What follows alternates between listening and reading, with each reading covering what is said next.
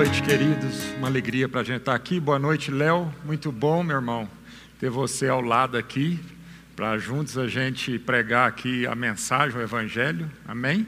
É sempre melhor ser dois do que um, né, Léo? Graças a Deus. Queria lembrar a todos que estão com a gente aí participando aí, mandar as suas perguntas, né, ao longo da mensagem aqui.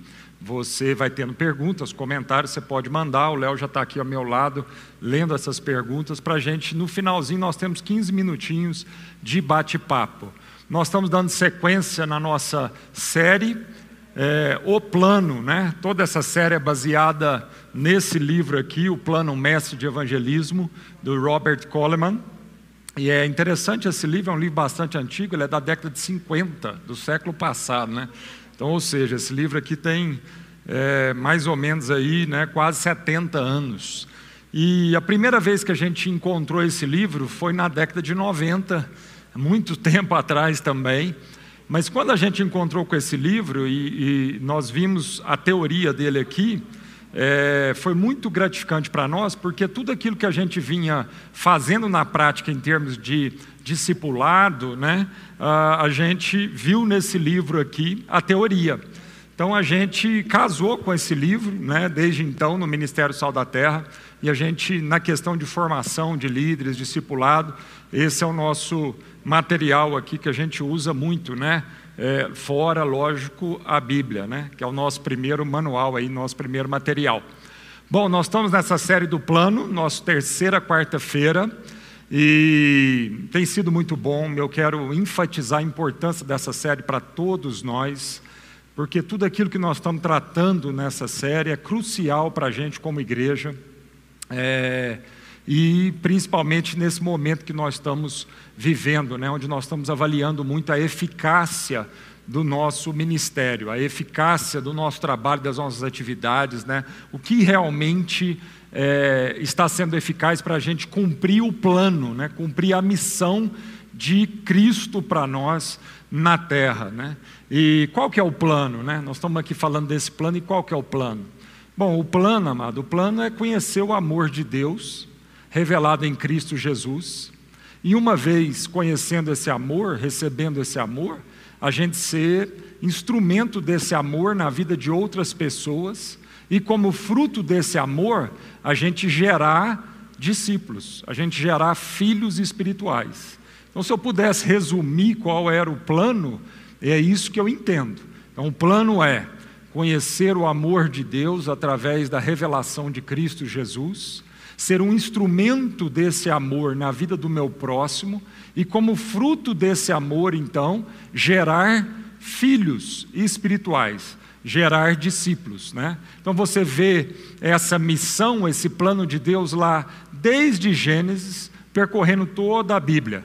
Então, lá em Gênesis, no primeiro capítulo, Deus abençoou o homem e disse: frutificai, multiplicai, enchei a terra. Não é isso? Então, esse é o plano de Deus. A gente então encher a terra com filhos do Senhor, gerando discípulos de Cristo. Amém? E também em Mateus capítulo 28, nós vamos ler lá esse texto que tem sido um texto tão referência, tão base, né, para todos nós. Mateus capítulo 28, verso 19, Jesus disse assim: falando para a gente do plano, da missão. Portanto, ide fazei discípulos de todas as nações, batizando-os em nome do Pai, do Filho e do Espírito Santo, ensinando-vos tudo aquilo que eu vos disse, vos tenho mandado. E eis que estou convosco todos os dias. Eu queria fazer um parênteses aqui para essa parte. E eis que estou convosco todos os dias até a consumação dos séculos. Amém. Graças a Deus.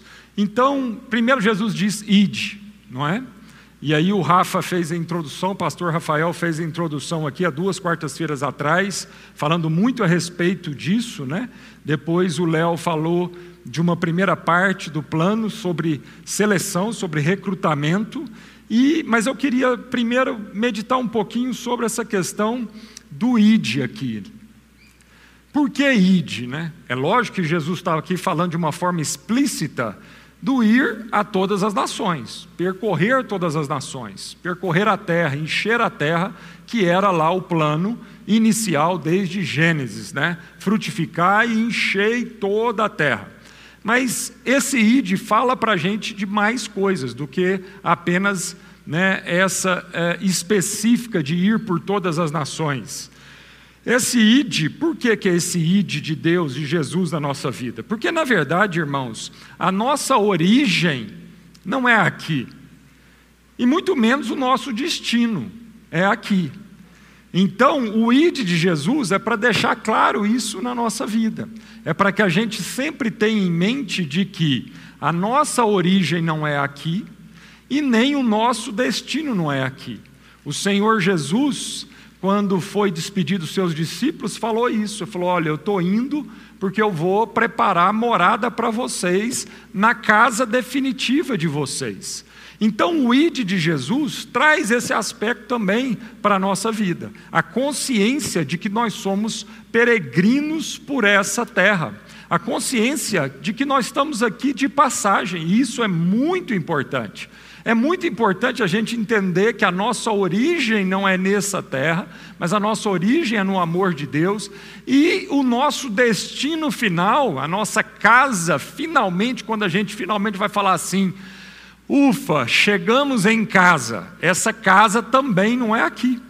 Então não é aqui que a gente tem que investir todas as coisas para fazer morada. Então o ID de Jesus nos lembra constantemente de que a nossa casa é o coração do Pai. É para lá que nós estamos rumando. Nós viemos de Deus e estamos indo para Deus. Por isso que Jesus diz lá em João 14,6 que Ele é o caminho. O caminho de quê? O caminho para o Pai. O caminho para casa. Por isso que ao despedir dos discípulos, ele diz: Eu vou preparar caminho para vocês, vou preparar morada para vocês. Então Jesus é a verdade, é a vida e é o caminho. Amém? Então esse id é muito importante porque esse id é uma parte intrínseca de, do cristão. O ir é uma parte intrínseca do, do cristão. Ele está constantemente em uma jornada, até quando finalmente nós vamos chegar na nossa morada eterna. E aí nós não vamos precisar continuar nessa jornada, mas nós vamos então alcançar o alvo, que é o coração do Pai, onde Cristo está fazendo morada para nós. Amém? Então é muito importante entender que a parte intrínseca da nossa natureza, daquilo que é o cristão, nesse período agora que nós estamos aqui, né, vivendo nessa terra, é o ir de Jesus. Então, quando o cristão não está indo, tem alguma coisa errada, né, Léo? Porque o cristão não foi chamado por Deus, pelo menos para esse período, para a gente viver uma estagnação. Então, se nós vamos fazer discípulos, é ao longo da caminhada, é da jornada. Então, por isso que quando a gente está parado por muito tempo é um problema, né? Por isso que uma das figuras do reino de Deus é o rio e não o mar. O mar é uma figura do inferno. O mar não é uma figura do reino de Deus. Vai chegar o dia onde o mar não existirá mais. Justamente por causa disso. A figura do reino de Deus é um rio que nasce do trono de Deus e corre. Então, esse rio está em constante fluxo, ele está em constante movimento. Esse rio está indo, a natureza intrínseca do rio é ir. Amém, querido? Então, assim é a nossa vida. A nossa vida é ir nesse fluxo, né? constantemente sendo um rio, onde nós estamos recebendo algo de Deus e transferindo isso. A nossa vida é um canal, é um fluxo do Senhor em nome de Jesus. Agora, essa jornada que Jesus propõe para nós no seu ID, ela não é uma jornada sozinha.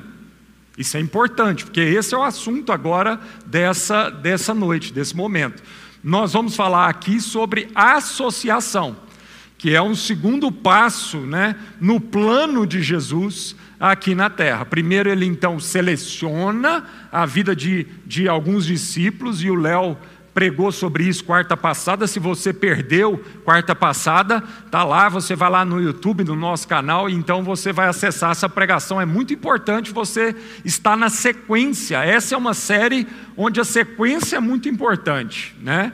Então o Léo pregou sobre o primeiro passo de Jesus nesse fluxo, nesse movimento, que foi o quê? O recrutamento, a seleção. Então Jesus ora, vai para o monte, busca a revelação do alto, busca a revelação do Pai, para que então ele pudesse escolher os doze não de uma forma natural, não de uma forma fisiológica, como muitas vezes a gente seleciona as pessoas no nosso convívio. Muitas vezes a gente está selecionando as pessoas por uma questão fisiológica apenas, óbvia e natural. Mas o processo de seleção de Cristo não foi fisiológico, não foi natural, mas ele foi sobrenatural. Ele foi um processo de revelação inspirado pela revelação do Pai no seu coração. Depois que Jesus seleciona, o segundo passo dele, Léo, é a gente, ele associa aos discípulos. Então, o convite de Jesus, quando ele estava selecionando ali, era para que os discípulos pudessem segui-lo nessa jornada, nessa caminhada. Então, depois que intencionalmente e por revelação ele seleciona os discípulos em um processo regado com muita oração, ele então chama os discípulos para segui-lo no movimento, no fluxo. Então, nós vamos ver três passagens, três versículos que falam sobre isso. João 1,39 diz assim: E ele lhes disse: Vinde e veja. Dois discípulos de João Batista, um era André, irmão de Pedro, a gente sabe que a Bíblia revela, o outro discípulo, a gente não sabe quem era, a única coisa que a gente sabe é que os dois eram discípulos já de João Batista. E aí, quando João Batista vê Jesus passando, ele diz: Eis o Cordeiro de Deus que tira o pecado do mundo. Dois dos discípulos de João Batista começam a seguir Jesus. Jesus então se vira para eles e fala: O que queres que eu vos faça? Então eles dizem: Onde é que o senhor mora? E Jesus então responde para eles: Vinde e vede. Foram e viram onde morava e ficaram com ele aquele dia, e era já quase a hora décima. Então, os primeiros dois discípulos Jesus chamou e esse era o convite. O convite era para quê? Venham e sigam-me. Siga-me. Siga-me no fluxo, na caminhada, nessa jornada. Marcos 1,17, e Jesus lhes disse: Vinde após mim, e eu farei que sejais pescadores de homens. Aqui ele estava naquela pesca ali, e aí os discípulos ali, Pedro, André, é, estavam ali, tinha mais um que eu não me lembro, e aí Jesus, então, passando ali naquela praia, chega para eles e fala: Olha, venham após mim, e eu farei de vocês pescadores de homens. Marcos 2,14, e passando aí já é com Mateus, né? E passando viu Levi, Mateus, filho de Alfeu, sentado na alfândega, e disse-lhe: Segue-me. E levantando-se, o seguiu. Então a gente vê que esse foi o chamado dos discípulos. O chamado era para seguir a Jesus. Então esse chamado não era simplesmente estático, não era simplesmente para encontrar com Jesus e ficar ali naquele lugar, e Jesus iria fazer um retiro ali espiritual e iria ensiná-los ali, dentro daquele lugar é, é, estático, parado e fechado. Não. O convite de Jesus era para que eles seguissem a Jesus, porque Jesus estava caminhando, Jesus estava no ID, Jesus estava né, como peregrino nessa terra, numa jornada nessa terra. Então ele faz o convite para os discípulos. Tudo que Jesus fazia para ensinar era trazer os discípulos para perto de si. A sala de aula era o cotidiano e ele próprio era o currículo, ele próprio era o conteúdo, e isso é fantástico. Então Jesus vem quebrar paradigmas. Então agora a sala de aula não era mais a sinagoga apenas, não era mais né, a, um monte, não era mais é, um lugar específico. Mas a sala de aula era o cotidiano, e como isso é lido.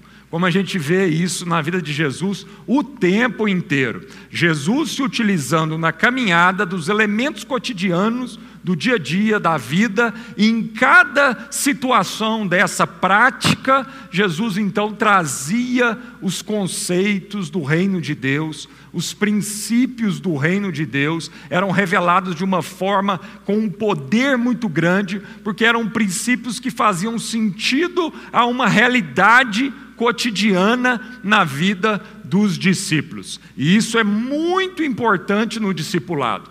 Discipulado a sala de aula para um discipulado eficaz é o cotidiano.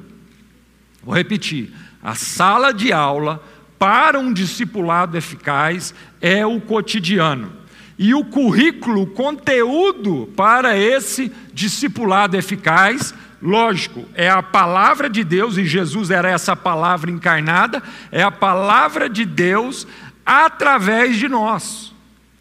Então é a palavra de Deus que salta desse livro e dessas páginas e pode agora ser lida pelos nossos discípulos em nós, através de nós. Amém? Esse é o conteúdo. Então a palavra de Deus diz lá em João capítulo 1 que o Verbo se fez carne e ele habitou entre nós. Dois princípios aqui que nós estamos falando. Primeiro, o Verbo se fez carne. Segundo, ele habitou entre nós. Ou seja, primeiro, a teoria, o verbo, precisa necessariamente ser encarnado. Pregação de mais e prática de menos, menos não discipula ninguém. Pregação de mais e prática de menos não discipula ninguém. Então, as pessoas precisam ler o Evangelho através das nossas atitudes. Nós temos a responsabilidade de encarnar essa palavra, de encarnar o amor de Deus de uma forma visível no cotidiano. Então nós temos que convidar essas pessoas, assim como Jesus, após, logo após selecioná-los, Jesus se associou com eles, chamou-os para a sua intimidade, para uma jornada de vida, e ao fazer isso, ele encarna a palavra de Deus numa pregação verbal, teórica, de palavra, mas também coerente na prática, totalmente coerente através das suas ações. Então, primeiro princípio, o Verbo precisa ser encarnado. Se a gente está falando discipulado, nós nunca vamos conseguir discipular apenas de trás de um púlpito ou apenas dentro de uma sala de aula, transferindo um conteúdo bíblico. Nunca. Mas nós vamos fazer isso a partir do momento, então, que essa palavra, a palavra de Deus, é encarnada em um cotidiano, né, onde os discípulos vão poder vê-la através da nossa vida. Segunda coisa, habitou entre nós. Então ele precisa habitar entre as pessoas. Ela não pode ficar apenas no prédio, apenas em cima do monte. Então Jesus encarnou o amor foi encarnado, as promessas de Deus foram encarnadas e ele não ficou apenas dentro da sinagoga. Ele não ficou apenas num retiro, né, em cima de um monte e todo mundo tinha que ir lá para encontrar com ele. Não. Jesus desceu das regiões mais superiores e veio às regiões mais inferiores e ele habitou no nosso meio. Ele habitou, ele andou com a gente, ele comeu com a gente, ele pagou imposto, impostos, ele ofertou, ele, ele viveu uma vida cotidiana no nosso meio. Amém, amados? Então, três perguntas que eu queria trazer aqui. O crente se relaciona com o culto ou com a trindade? Nós somos chamados para relacionar com o culto ou com a trindade? E é uma pergunta que a gente precisa parar para refletir. Então, lógico, todo mundo vai responder que é com a Trindade, não é isso? Mas muitas vezes na prática não há uma relação com a Trindade. Muitas vezes na prática há um ritual onde a gente frequenta um culto e a gente é devoto a um culto religioso. Mas isso não necessariamente significa que está havendo uma relação com a Trindade. Então, essa pergunta é pertinente àquilo que nós estamos falando. Nós precisamos associar com Deus. A nossa relação é com o Pai, Filho e Espírito Santo, e não simplesmente com uma agenda religiosa. O crente se relaciona com atividades da igreja ou ele se relaciona com o irmão? Porque isso faz toda a diferença. Então, em cada atividade da igreja, seja ela um culto, seja um acampamento, seja um curso, né, um seminário, qualquer atividade que a igreja promove no dia a dia, até mesmo um pequeno grupo. A relação é com essa atividade ou a relação é com o irmão, é com a pessoa. Eu quero fazer uma pausa aqui de propósito para que a gente reflita sobre isso. Parece óbvio, mas às vezes na prática não é tão óbvio assim. Eu vejo muitas vezes o crente se relacionando com o culto e não com a trindade. Eu vejo muitas vezes o crente se relacionando com as atividades religiosas, mas não com os irmãos. E nós não fomos chamados para relacionar com as atividades. Se as atividades não contemplar os irmãos, não faz sentido nas atividades. As atividades só, faz, só fazem sentido se for para que a gente aprenda na relação um com o outro. Amém?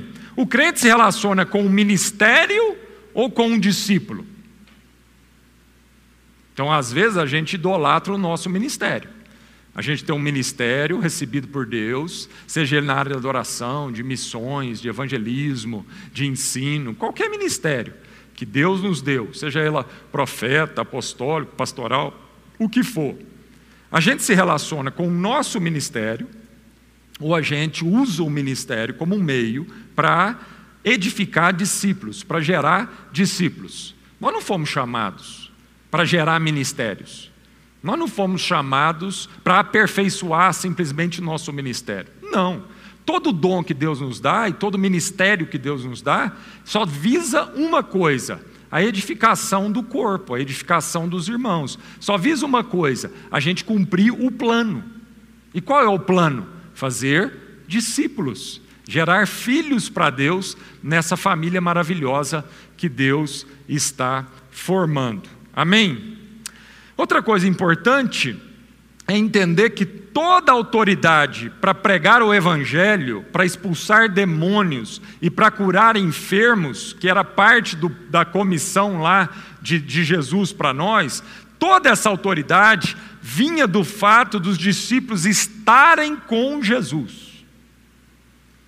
Era uma consequência de uma associação com Jesus, de uma relação íntima, de uma relação próxima com Jesus. Onde está isso? Marcos, Evangelho de Marcos, capítulo 3, verso 14 e 15. E nomeou doze, Jesus nomeou doze para que estivessem com ele e os mandasse a pregar e para que tivessem o poder de curar as enfermidades e expulsar demônios. Então, olha a ordem. Jesus nomeou doze antes de curar, antes de expulsar demônio, antes de pregar o evangelho. Ele nomeou doze para que primeiro estivessem com ele, se associassem a ele. Isso é a base de tudo, amado, na vida de um cristão. A base de tudo na vida de um cristão é estar com Jesus, é ser amigo de Jesus, é partilhar a intimidade de Jesus. Nós não vamos ter autoridade para pregar o Evangelho, para fazer discípulo, para curar enfermos, né, para expulsar demônios, se a gente não estiver com Jesus. Amém? Então, essa associação é importantíssima, porque é através de estar na videira que nós vamos produzir frutos. Jesus fala isso lá em João 15. O ramo, se não tiver enxertado na videira, ele não produz frutos bons. Amém? Outra coisa muito importante, né? agora então uma coisa mais prática para a gente. Como conciliar então esse princípio da associação com o crescimento numérico da igreja? É um desafio, não é, Léo? Aliás, a gente vive esse dilema todo momento. Como conciliar? Se então parte do plano, o segundo passo do plano é associar tanto com Jesus, um com o outro, com os nossos discípulos, né? é entender que o plano de discipulado de Jesus, ele associou, ele chamou os discípulos, venham e vejam como eu vivo, né? se, se associem a mim. É, como fazer isso se a igreja vai crescendo, crescendo, crescendo? Porque uma coisa é a gente fazer isso quando nós estamos ali numa congregação de 50 pessoas, 100 pessoas. Outra coisa é a gente fazer isso muito mais desafiador quando nós estamos agora numa congregação de 700 pessoas. Ou quando isso chegar, então. Ou seja, é saudável a gente ter uma congregação, então, de 700, mil pessoas? É uma pergunta. Né? Qual que é o limite? Bom, a Bíblia não traz um limite numérico, mas ela fala desse princípio. E eu acho que o limite é esse. O limite é então a gente sempre fazer essa pergunta. Seja qual for o tamanho numérico da nossa congregação local, a pergunta é: nós temos uma cultura de associação? Porque é possível. É possível por capilaridade. Então, às vezes você tem lá uma igreja, uma congregação local de 50 pessoas e não acontece esse princípio. E às vezes você tem uma congregação de mil pessoas onde acontece esse princípio. Lógico que é muito mais complexo. Mas então, qual que é o fator de, de, de, de a régua? O fator de balizamento. O fator de balizamento é não perder o princípio, independente do número. Amém? Mas é um desafio. É um desafio. E é uma pergunta que constantemente a gente tem que fazer. Pelo menos nós, os pastores da congregação, a liderança, a gente tem feito sempre essa pergunta. O nosso tamanho numérico, ele está concorrendo diretamente com esse princípio da associação, ou nós estamos conseguindo, apesar de um tamanho numérico maior, ainda manter uma cultura de associação. Né? Por isso mesmo, a igreja não deveria crescer tanto por adesão, como por multiplicação. Então, nós somos membros de um quem, ou nós somos membros de um quê? Hein, Léo? É uma pergunta interessante, não é? Nós somos membros de um quem, ou nós somos membros de um quê? Enquanto nós temos a cultura e a consciência de que nós somos um membro de um quem, ou seja, eu sou membro de você, eu sou membro de um corpo, o corpo de Cristo, eu sou membro dos meus irmãos, então está tudo certo. Mas quando a igreja vai crescendo numericamente e a gente passa a perceber que as pessoas estão se tornando membros de uma instituição religiosa, quando eu sou membro da Sal da Terra da 90, quando eu sou membro do culto da domingo à noite, quando eu sou membro do culto de quarta-feira, quando eu sou membro do culto do pequeno grupo tal, aí nós já temos um problema. Então, nós não fomos chamados para ser membro da Sal da Terra da 90. Nós fomos chamados para ser membro do corpo de Cristo, para ser membros um do outro. Então, isso é uma pergunta para a gente saber se nós estamos crescendo sem comprometer a associação. Amém? Segunda coisa, é preciso ter uma cultura de discipulado, onde por capilaridade Cristo vai sendo formado na vida das pessoas. Então não interessa o tamanho, se é uma congregação de 50 ou uma congregação de 5 mil. A pergunta não é essa. A pergunta é o seguinte: a congregação de 50 tem uma cultura de discipulado.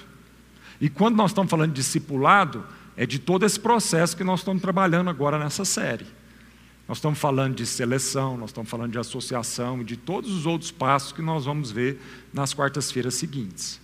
Por isso você não pode perder as próximas quartas-feiras, porque nós vamos tratar do que, que é discipulado. Porque quando a gente fala essa palavra, Léo, muitas vezes, discipulado, tem muita gente que assusta, tem muita gente que arrepia, tem muita gente que é traumatizado por isso.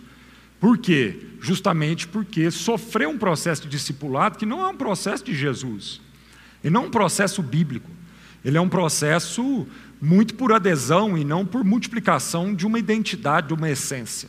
Né? Ele é um processo de controle, de opressão, de julgo, e não um processo libertador, um processo da gente, então, de uma jornada de compartilhamento de vida. Eu lembro, muito tempo atrás, eu lembro uma vez que eu estava vendo uma pregação de uma dessas igrejas aí grandes, né, que tem canal de televisão na época, e eu às vezes estava, eu estava ali passando o canal e parou e, e a irmã estava pregando o culto e ela falando justamente isso. Ela falando assim: Olha, você que é um discipulador, você que é um líder, você que é um pastor, você nunca pode tirar férias com os seus discípulos, nunca pode fazer uma viagem com os seus discípulos, você nunca pode abrir a sua casa e receber na sua intimidade os seus discípulos. Falei, meu Deus do céu, que evangelho é esse? Que evangelho é esse? É justamente o oposto que Jesus fez. O que Jesus fez foi justamente abrir a sua casa, abrir a sua intimidade, foi dizer para os discípulos que tinha uma necessidade intrínseca de partilhar da intimidade do seu mestre discipulador, foi dizer então para os discípulos: venham, Venham para minha casa, venham para minha intimidade, venham partilhar da minha vida. Eu não vou só tirar férias com você, não. Eu vou andar três anos e meio com vocês. Vou dormir, vou acordar, vamos comer junto, vamos viajar junto, vamos caminhar nessa jornada juntos. Amém, amado? Então, discipulado, amado, é fazer supermercado junto, discipulado é levar o seu discípulo, às vezes, né, para para ir ao banco com você, discipulado é pegar um cinema junto, discipulado é abrir a sua casa, é abrir a geladeira, é dar liberdade para o seu discípulo de participar da sua intimidade. Eu me lembro, Léo, uma vez que é, a gente tinha acabado de chegar em Goiânia e eu, ah, eu morava de frente para o Paulo Júnior, no mesmo condomíniozinho, só, era separado só por uma rua. E aí a gente recebeu um dos líderes, né, que a gente daqui de Goiânia, de uma outra igreja de Goiânia, para um jantar lá em casa, e estava a gente lá, eu, Roberto, Paulo Júnior, Alana e esse casal. E conversa vai, conversa vem, a gente entrou nesse assunto, né, de discipulado e entramos num testemunho, como é que era a relação do, do, do Paulo Júnior Alana comigo, com a Roberta, né, que a gente morava um de frente para o outro, justamente porque a gente queria estar mais perto, a gente queria partilhar intimidade. Quantas vezes de madrugada um cruzava a rua, ia lá chorando, pedir ajuda. Quantas vezes nossos filhos cruzavam a rua e iam falar, falar com o outro dos problemas que eles estavam vendo na nossa casa, né? E, e essa coisa bem íntima, bem aberta. E eu percebi que o casal foi ficando desconfortável com aquele assunto e tal. E aí eles não aguentaram, eles falaram assim: como é que é? é isso é possível? Um pastor, um discipulador com seu discípulo, é possível morar tão perto assim e partilhar dessa intimidade? Ele falou assim: é possível então um discipulador pedir ajuda para o seu discípulo e contar os seus problemas para o seu discípulo? E partilhar, né, às vezes confessar um pecado, uma dificuldade que ele está tendo no casamento, com a família, com o seu discípulo. E aí a gente pode dar, a gente notou, né, o choque que eles levaram. Porque para eles, amado, era outro evangelho. O que a gente estava falando para eles era outro evangelho. Do que eles estavam acostumados e foram ensinados. E aí a gente teve então a oportunidade de dar um testemunho e dizer: olha, é esse o evangelho que a gente crê. E é isso que nós entendemos que Jesus fez. Amém? Então, essa cultura de discipulado é que é o grande diferencial e o que vai determinar realmente se essa igreja é uma igreja, não importa o tamanho dela, numérico, mas é uma igreja saudável. E um outro ponto aqui é preciso diminuir a agenda de eventos da igreja para que as pessoas tenham tempo de caminhar com os discípulos. E aqui eu tenho que confessar, uma fraqueza nossa. Porque a gente tem falado, a gente crê nisso. E a gente tem falado isso ano após ano nos nossos planejamentos. O quanto a gente gostaria de diminuir a agenda de eventos para que a gente, não para ficar à toa, não para a gente aumentar a hora de Instagram, Facebook e Netflix, não é para isso, mas é a gente diminuir né, essa carga de eventos e atividades eclesiásticas para que a gente então seja eficaz e para ser eficaz no discipulado, uma coisa básica, tem que ter tempo. Nós temos que ter tempo para gastar com essas pessoas. E tempo para gastar com essas pessoas não é né, simplesmente organizando um culto ou um acampamento, não. É tempo com essas pessoas. Né? Gastar tempo, é, conversar, enfim, viver a vida, como eu disse, né?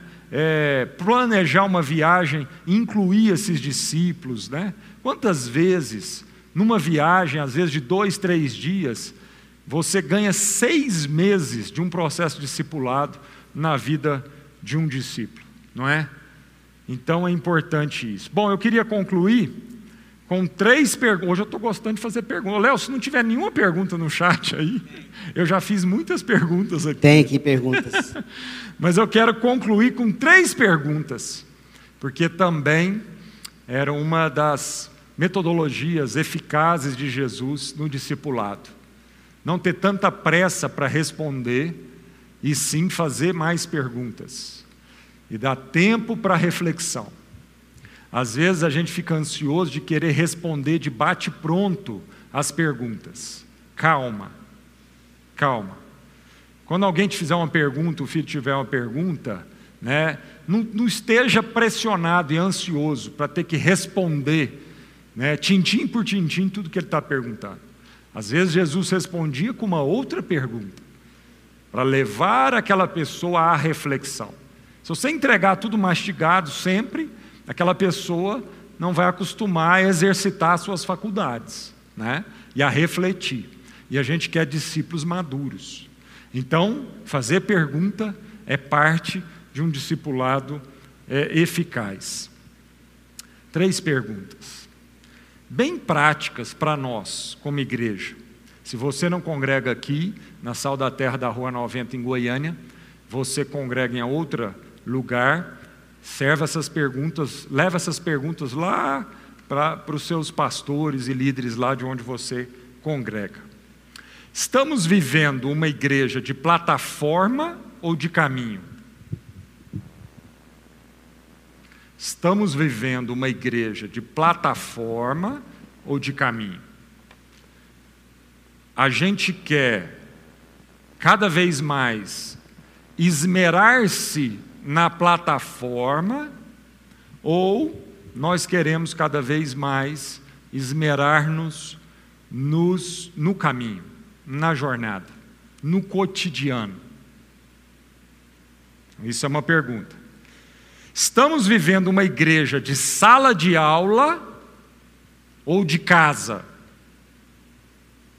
Estamos vivendo uma igreja onde cada vez mais nós estamos proporcionando cursos de sala de aula,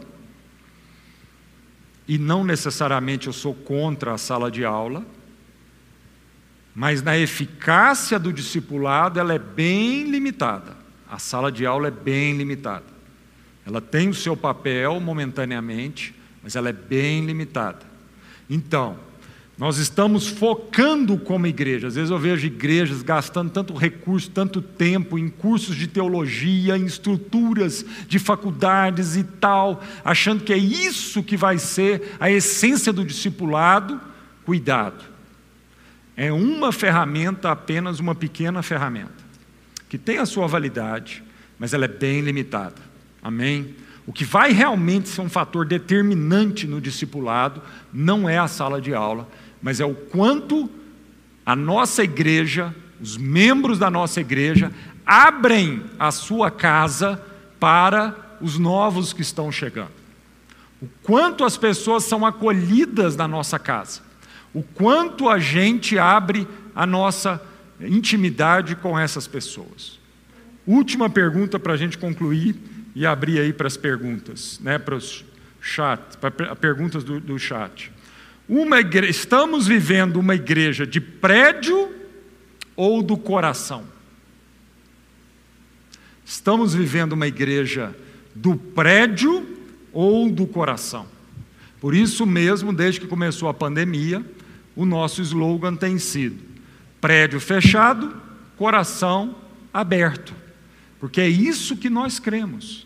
Por isso mesmo, desde que começou a pandemia, nós não tivemos problema e dúvida em fechar o prédio as atividades, por entender que fechando o prédio, nós não estaríamos fechando a igreja. Porque a igreja continuava aberta.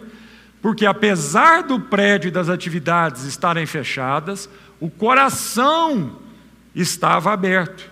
E se o coração não está aberto, é um diagnóstico que nós precisamos fazer nesse tempo de pandemia como nunca antes. Como nunca antes. Então, muitas vezes, a ânsia de muitas igrejas em abrir o prédio é justamente porque elas sabem que os corações estão fechados. Então, se os corações estão fechados, precisa de uma rapidez em abrir o prédio, porque senão as pessoas vão se sentir cada vez mais de fora. Pelo menos quando o prédio estava aberto, havia um senso mínimo de pertencimento, nem que fosse pelo prédio. Só que isso é raso, isso é pouco, isso é o mínimo do mínimo. Porque, na verdade, as pessoas, com o passar do tempo, vão se sentir pertencentes se elas encontrarem lugar no nosso coração e não apenas um lugar confortável no prédio das nossas igrejas. Então elas têm que se sentir recebidas é no coração. Ou seja, nós somos uma igreja de afeto. As pessoas acessam ao nosso coração, ao nosso, ao nosso afeto. Elas pertencem elas recebem o nosso carinho, elas recebem o nosso abraço, o nosso olhar, o nosso cuidado com elas.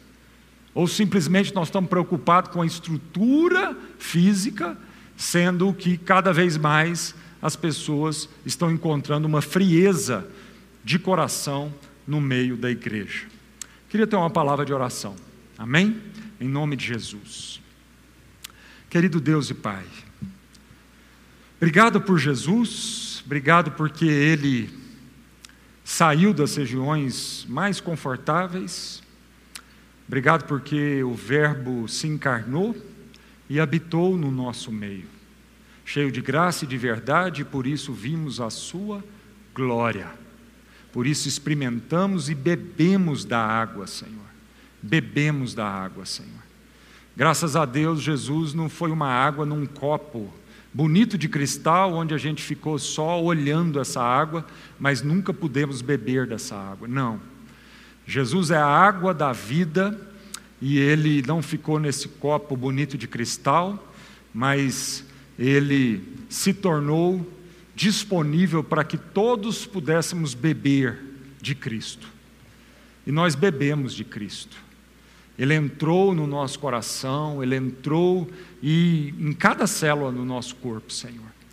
Obrigado por isso, Senhor. Obrigado porque Jesus fez-nos o convite de segui-lo e abriu não só a sua casa, mas abriu o seu coração. Aliás, ele não tinha nem casa, mas ele abriu o seu coração. Abriu o seu coração para a nossa intimidade. Obrigado porque Jesus não ficou pregando de cima de uma plataforma, mas ele encarnou essa palavra, essa pregação nas ruas, nas escolas, nos lugares, nas casas. Ele entrou nas casas. Obrigado por isso, Senhor. Obrigado mesmo, Jesus. Obrigado porque Jesus não pregou só na sinagoga. Não era só de sábado em sábado, mas o Evangelho foi percebido à humanidade segunda, terça, quarta, quinta, sexta, domingo, todos os dias. E nós somos gratos por isso. Amém. Aleluia.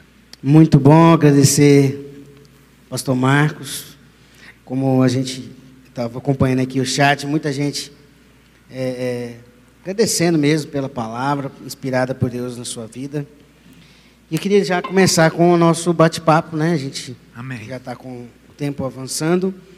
Pedro fez uma pergunta, nosso Pedro aqui, né? Uhum. O que o entendimento sobre o Evangelho, como movimento, como fluxo, pode transformar a maneira como me relaciono e discipulo pessoas? Indo. É realmente indo, né? indo em direção às pessoas, transpondo as barreiras. Nas nossas relações, Léo, fruto do pecado, né, a gente levantou muitas barreiras. A primeira barreira foi a folha de figueira, né? A primeira barreira que o homem levantou, né, entre ele e Deus e entre ele e o próximo, foi se cobrir, né, de folha de figueira. Então o pecado levantou muitas barreiras, fortalezas, né, de inimizade entre nós. Então a gente tem que ter a disposição de avançar, de quebrar essas barreiras. Aliás, Jesus já quebrou essas barreiras, né? Então agora simplesmente é dar passos em direção ao meu próximo, por mais difícil que seja. Interessante que você falou que o pecado fez esse, essa folha aqui, né? Que fez essa barreira. Ao mesmo tempo, ele trouxe esse individualismo, né? Quando Deus pergunta para o homem, ele fala, foi essa mulher. Quando pergunta para a mulher, foi essa. Esse individualismo, né? Cada um pensando em si. Então, você é. vê essa. Uma marca do Evangelho, Léo, é a disposição. E o que, que é a disposição? É você sair da sua posição. Isso é uma marca do cristão.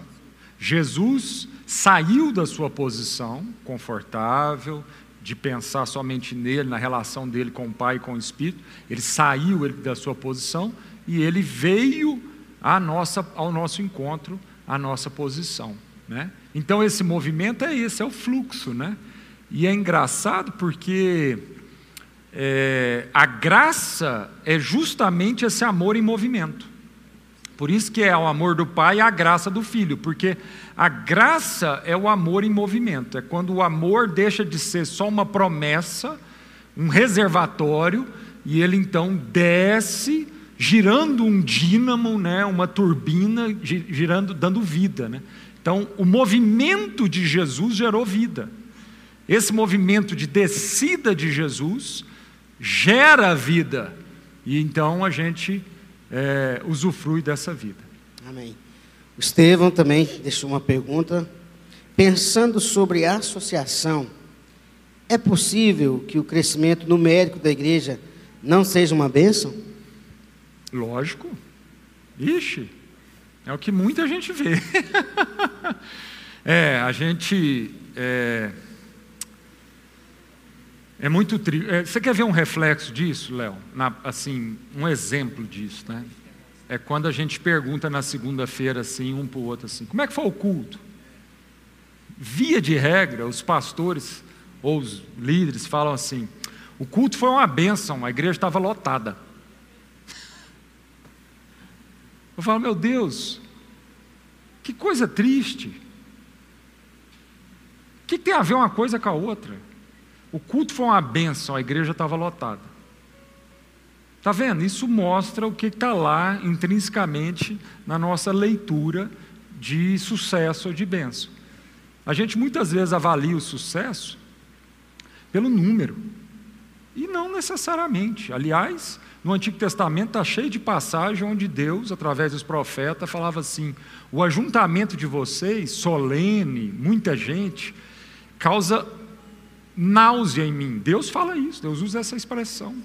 O vosso ajuntamento causa náusea em mim.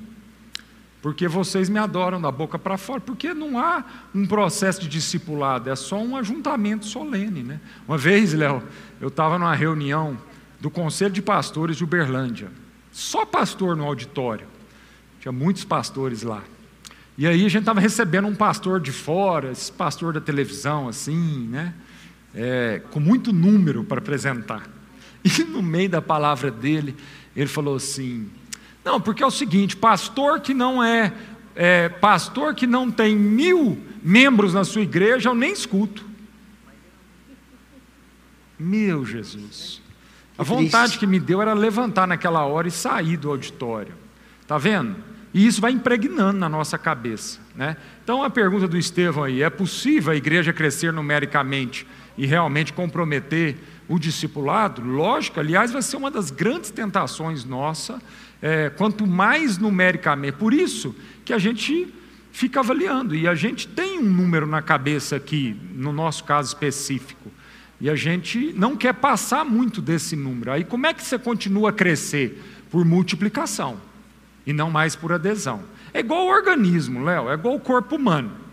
Vamos pegar o exemplo do corpo humano, porque a Bíblia tem alguns exemplos para falar sobre igreja. Um deles é família, que eu gosto muito de usar. O outro exemplo é o corpo humano. Paulo usa isso muito lá em Coríntios 12, 13, 14, né? Ele usa a figura do corpo humano. Então, o corpo humano é uma imagem que revela uma semelhança de quem Deus é. Como é que a gente nasce? A partir de uma sementinha. Você nasce lá de uma célula, né? Uma célula começa e começa a multiplicar, e ele vai crescendo, crescendo, e chega aqui nesse tamanho, desse tamanho, sabe disso tudo, né? Ou do meu, então, né? Hã? Ou do meu tamanho também. É. hein, Léo? Passou aqui, faltou não sei. Oh, Jesus. então, é, o corpo humano, ele, ele vai crescendo até um certo ponto. E aí, quando que o corpo humano atinge a maturidade, fisiologicamente? Quando ele atinge a capacidade de multiplicação. E não quando ele atinge a capacidade de continuar crescendo, crescendo, crescendo sempre. Porque isso é uma anomalia, isso é um gigantismo. Então, se a gente continuasse crescer, crescer, crescer, crescer, crescer, eu, né? E nunca parasse, isso seria uma patologia. O que é o câncer? O câncer é justamente uma hiperplasia, ou seja, é quando aquele órgão deveria parar de crescer, só que ele não para de crescer, ele vai crescendo, crescendo, e aí ele, ele, ele vai é, sugando de todo o corpo, porque ele tem uma crise de identidade, ele não reconhece o corpo, Sim. ele só reconhece ele mesmo. O câncer é extremamente egoísta. Ele mata o organismo porque ele só pensa nele, em crescer. Assim tem muita igreja, Léo. Então, muita igreja vai inchando, inchando, inchando, e é uma megalomania, e é uma coisa, porque ela tem uma crise de identidade, ela acha que o sucesso é crescer sempre numericamente, e ela nunca o quê? Multiplica. Sim. Ela nunca descentraliza. Então o organismo chega numa estatura que ele atinge a maturidade, depois que ele chega a essa estatura, ele mesmo tem que parar de crescer. Mas ele, pode, ele deve continuar crescendo sempre, através do que? Geração de discípulos, geração de filhos, plantando outras igrejas. Marcão, para a gente encerrar essa parte, a Joyce deixou a seguinte pergunta: Como fazer os irmãos entenderem que o corpo de Cristo tem que expandir para além das quatro paredes do templo e influenciar a sociedade? Ah, eu acho que de novo é sempre o ID, né? É Fazendo sempre né? ID fazer discípulo, é sempre a igreja ter. Gente, o ID na vida do crente, eu já falei e vou repetir: o ID é intrínseco. O ID na nossa vida é intrínseco. A gente tem que orar para Deus, para pedir para Deus quando a gente não deve ir. Mas não temos que orar para perguntar para Deus se a gente deve ir. O ir já foi dada essa ordem. Agora eu tenho que orar para Deus, porque realmente, em alguns casos, é, é, tempo de sentar, é tempo de, né, de recobrar as forças e tal. Então, o id, não precisa nem orar para isso, a gente tem que continuar indo, né? Em nome de Jesus, isso é parte intrínseca. Então, é, Joyce, é essa mentalidade de sempre pensar: eu estou aqui, mas eu tenho que continuar a jornada, eu tenho que encontrar mais gente, eu tenho que fazer discípulos. Amém. Obrigado, Marcão. Amém. Obrigado pela, pela palavra, por esse bate-papo. Eu queria orar antes Amém. do Bruno e a Flavinha fazerem o nosso último, último louvor para encerrar. Senhor, obrigado, Pai. Obrigado porque nós estamos mesmo nesse plano, nessa jornada, nessa caminhada. Obrigado pela vida do Marcão, que também diz com tanta autoridade sobre isso, de se associar, de estar junto, caminhar, é, vida na vida, entrega. É, é isso mesmo, Pai, que a gente possa entender que não é uma sala de aula, não é um, um lugar, um templo, mas é o coração, é a gente andar, é viver juntos, é estarmos juntos, é gastarmos nossa, nossa vida em favor do outro. Usa mesmo, Deus, essa série para despertar mesmo a igreja, para movimentar essa igreja, para que nós possamos fazer discípulos além dessas quatro paredes. Aonde cada membro da nossa igreja estiver, possa haver realmente uma caminhada, um discipulado, uma relação mesmo de amizade intencional. Assim a gente quer te pedir que o Senhor movimente a nossa igreja. Teu sopro nos mova e nos faça ir e cumprir o ID que a gente precisa cumprir. Em nome de Jesus. Amém. Amém.